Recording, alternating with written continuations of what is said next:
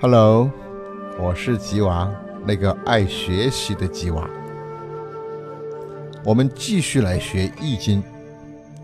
有人说，《易经》是经典中的经典，哲学中的哲学，智慧中的智慧。今天我们来分享一下关于《易经》中相生相克的道理。我们讲到了五行金木水火土的时候，就讲相生相克。讲到相生相克，就得讲一讲中卦。中卦就是告诉我们，世界上的事物都有正反两个力量，有生有克。生克是阴阳方面的说法，在学术思想上。则是祸福相依，正与反，是与非，成与败，利与害，善与恶，一切都是相对的，相互生克。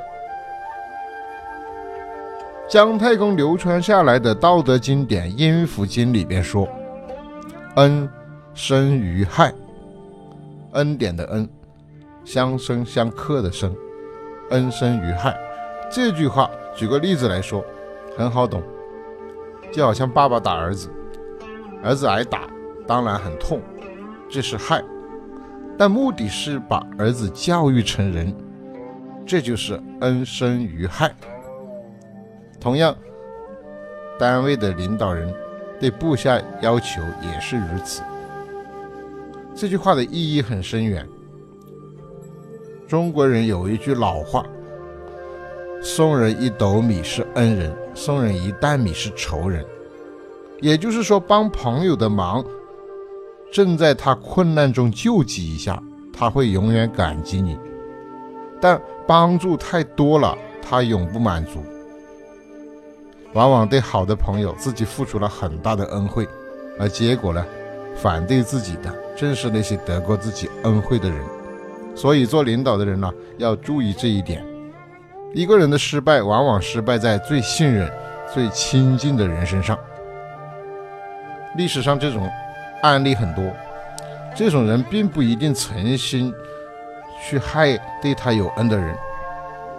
就像拿破仑，在两个人的心目中，被认为他最不配当英雄，一个是他自己的太太，一个是他的老朋友。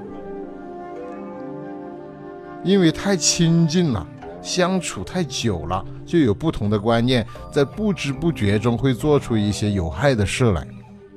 这就是恩与害，往往互为因果的关系。所以“恩生于害”这句话相当重要，而它的原理来自相生相克的法则。生人者也克人，恩与害。两个对立相依存，没有绝对的一方，就好像我们年轻人谈恋爱所说的那个道理，说爱之愈深，恨的也愈深。这也就是说恩生于害的原理，也是相生相克的法则。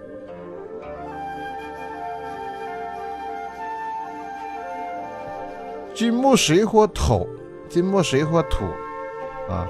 五行方位图里头，这是非常重要的。但是那个不是我们现在的地图画地图的方位，我们讲的五行方位图，金木水火土，是以易经的方位为准。西方为金，北方为水，南方为火，中间为土，这是方位非常有道理。这个这个划分的方式。在明朝的时候，开矿，当时没有地质学这门学问，怎么知道什么地方有矿呢？固然是有的，是当地的居民发现的，但大多数还是靠八卦五行的道理来判断五行的中心。西方为金，在西藏，越是到西方藏金越多；东方为木，那就植物植被比较发达，植物容易生发，啊，早受阳光热冷，所以南方为火，气候炎热；北方为水，冰雪最多。初看好像五行方位很乱，再仔细一观察，不能说它没有道理。古人是怎么发现这个法则的呢？以金为例，金孙水，金孙水，在千字文里，以一千个不同的字写成了这篇文章，把天文、地理、物理、政治等等都包容进去了。小孩子小时候啊，读来好像无所谓，其实它实在是一篇很伟大的著作。其中有一句“金孙丽水”，这个丽水不是浙江的丽水县，丽水是形容水多，凡是藏金的地方，一定是雨带地区，雨水多。看见有金矿、铜矿，什么矿务局。问起产金的地方在金山什么什么一带，那你一定想到那个地方一定是雨量丰富，一定很多的雨，这就叫金孙丽水，藏金的地方雨水多呀。金克木，当然砍木头要用铁器，用锯子去锯，这还不足为奇。在古代啊，假如门口有一棵大树，认为风水不好，而又觉得砍伐很麻烦，不如让它自己枯死，就用一枚大铁钉打到树的中心，这棵树很快就会枯萎。这就是金克木的一种现象。另外，一个哲学道理：金生水，在古代就说水者金之子。水是金的儿子，于是水生木呢，木是水的儿子；木生火，火是木的儿子；火生土，土是火的儿子；土生金呢，金又是土的儿子。这样循环，相生相克的说，隔代相克。从前有个笑话，就讲一个。祖父打孙子，可是他的儿子看到了，便打自己的耳光。这时候打孙子的这个祖父就问儿子：“你为啥自己打耳光？”他儿子说：“你可以打我的儿子，我怎么不可以打你的儿子？”这也是基于五行相克，事实也是如此。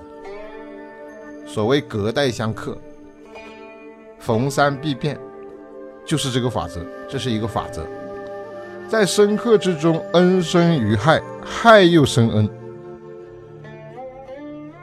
以军事哲学来说，一次大战之后，可以促进人类文明的进步。